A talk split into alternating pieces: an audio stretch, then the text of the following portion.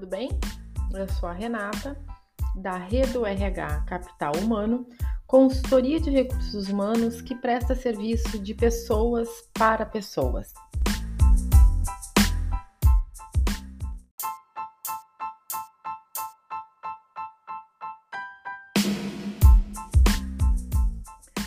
E hoje a gente vai conversar um pouquinho sobre a entrevista de desligamento.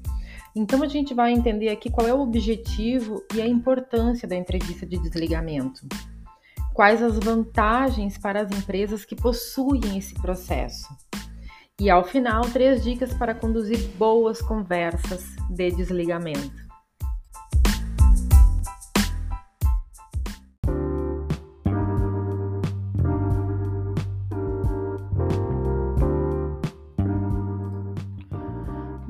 Reforma trabalhista de 2017, o número de novos processos trabalhistas em primeira instância caiu cerca de 30% no país, segundo dados do Tribunal Superior do Trabalho.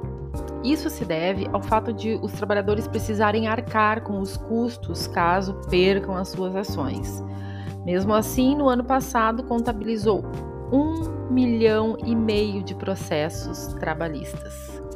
E as empresas precisam usar diferentes estratégias para se proteger de questões judiciais. Vamos ver como?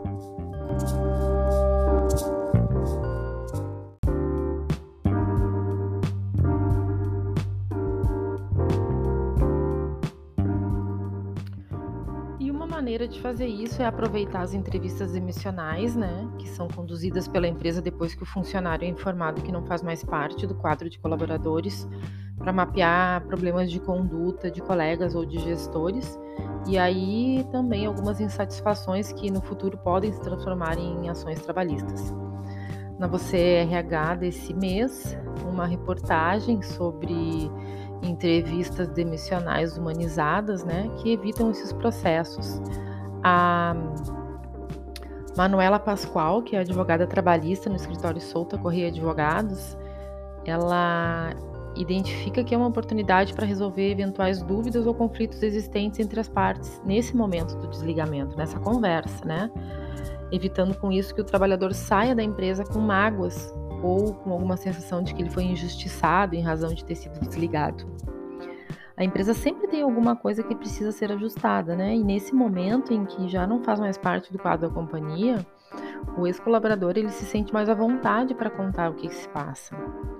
Quem diz isso é Luciana Cordeiro, que é gerente de RH da Reamp, companhia de marketing digital. É, nessa reportagem também fala Renato Santos, que é sócio da S2 Consultoria, é, especializada em prevenir e tratar atos de fraude e de assédio nas organizações, que é uma coisa muito séria, né? Principalmente quando isso acontece, quando é identificado isso já no final, como numa entrevista de desligamento. Ele destaca que as empresas costumam ser dedicadas aos processos de admissão, mas não dão tanta atenção ao processo demissional esquecem que esse momento pode ensinar a organização sobre vários aspectos que vão do clima até a liderança, né? Uh, foi conduzido também uma entrevista demissional para que um de seus clientes, que o Renato se deparou com um caso de corrupção, por exemplo, né? O funcionário confessou que o seu chefe convidou ele para participar de um esquema, já que contava com dois colegas da área. Esse profissional se recusou e dois meses depois ele foi demitido por esse gestor. É, ele acreditava que isso havia ocorrido por não ter se juntado ao grupo de corruptos, né? E, e essa foi uma declaração feita na, na, na entrevista de desligamento. Esse caso ele foi levado à direção, que apurou e tomou as medidas cabíveis, né? Existem algumas empresas que entrevistam somente quem pediu demissão, porque acreditam que quando o desligamento parte do gestor, a motivação é clara. Mas isso é uma mentira, diz Renato. E realmente, né, não o que, que acontece? É identificado o problema ali na, na hora do desligamento, porém o colaborador já foi desligado, já foi prejudicado, já está sem emprego. Então, o que se pode fazer é o que, que a empresa pode fazer é organizar isso, identificar e resolver para que isso não ocorra mais, né? Porque quem alguém vai sair muito prejudicado. E geralmente são os colaboradores.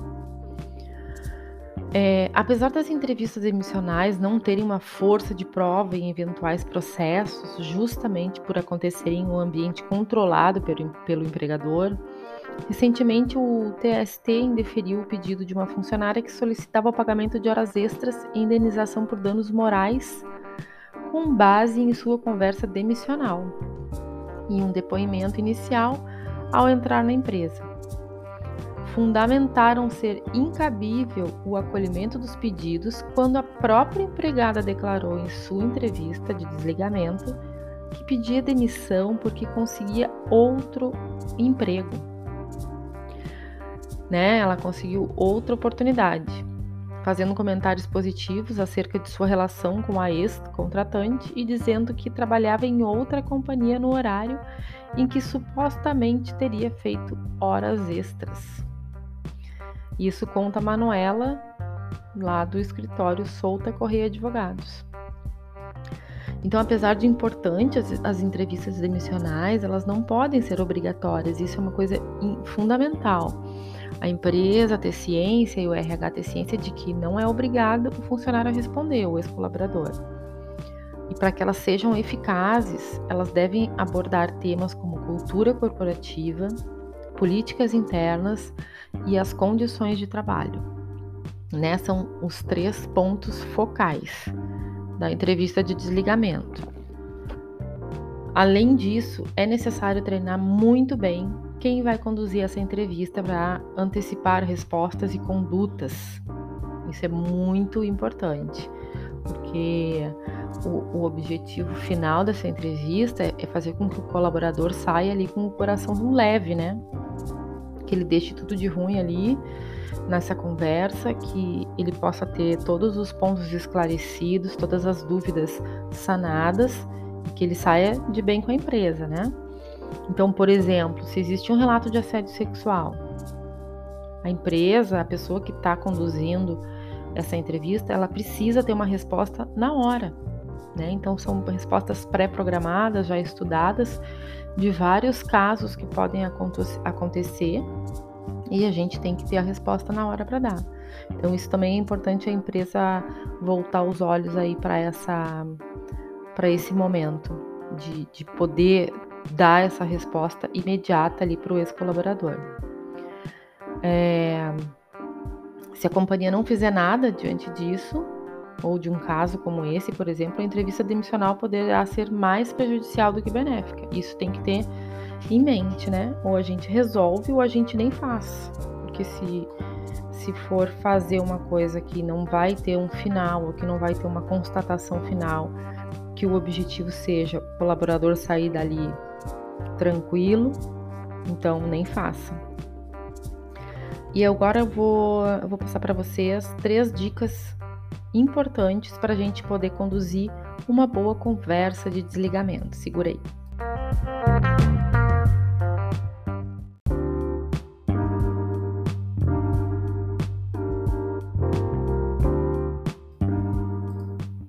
Primeira dica que eu vou dar para conduzir essa boa conversa aí de desligamento é que ela tem que ficar clara que não é uma obrigação né? Porque já tem aquela sensação de que, ah, não tô afim de responder, não quero mais saber, já fui demitido, principalmente quando o funcionário é desligado. Ele tá com um sentimento péssimo em relação à empresa.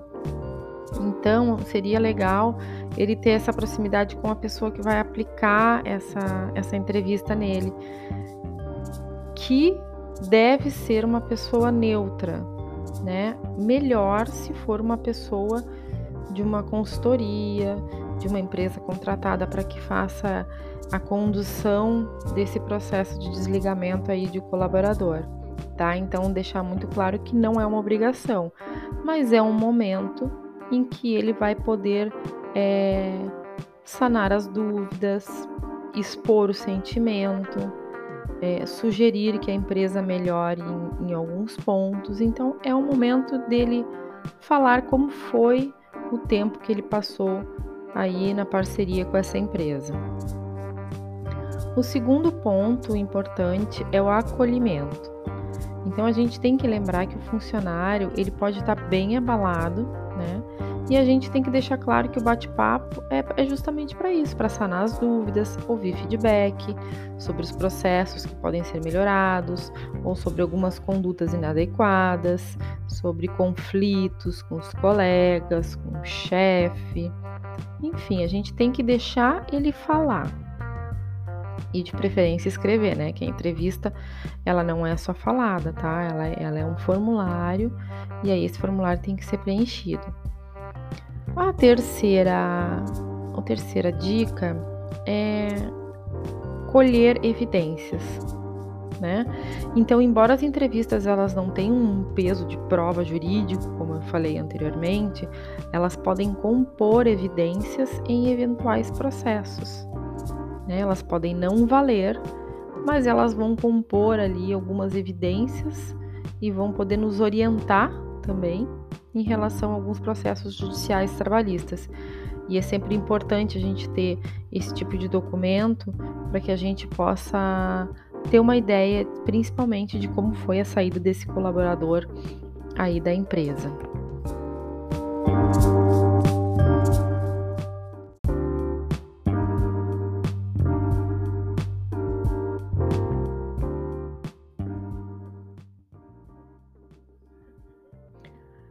Então é isso. Estamos conversados, espero que tenham gostado e espero também que eu tenha ajudado a esclarecer um pouco sobre esse processo tão pequeno, tão curto, de curta duração, mas é tão importante para as empresas no que diz respeito à gestão de pessoas. E é importante refletir sobre esse processo e saber que a entrevista de desligamento, ela busca obter um feedback sincero dos seus ex-colaboradores, né? Fornecendo aí insumos para que a gente possa melhorar o ambiente organizacional e também essencial para identificar as oportunidades de melhorias nos processos. Então essa é a maior importância da entrevista de desligamento. Meu nome é Renata, sou consultora de recursos humanos da Rede RH. E se você quiser entrar em contato comigo para sugerir algum tema para esse podcast ou saber mais a respeito desse assunto tratado aqui hoje, me segue no Instagram, redorh. Até mais!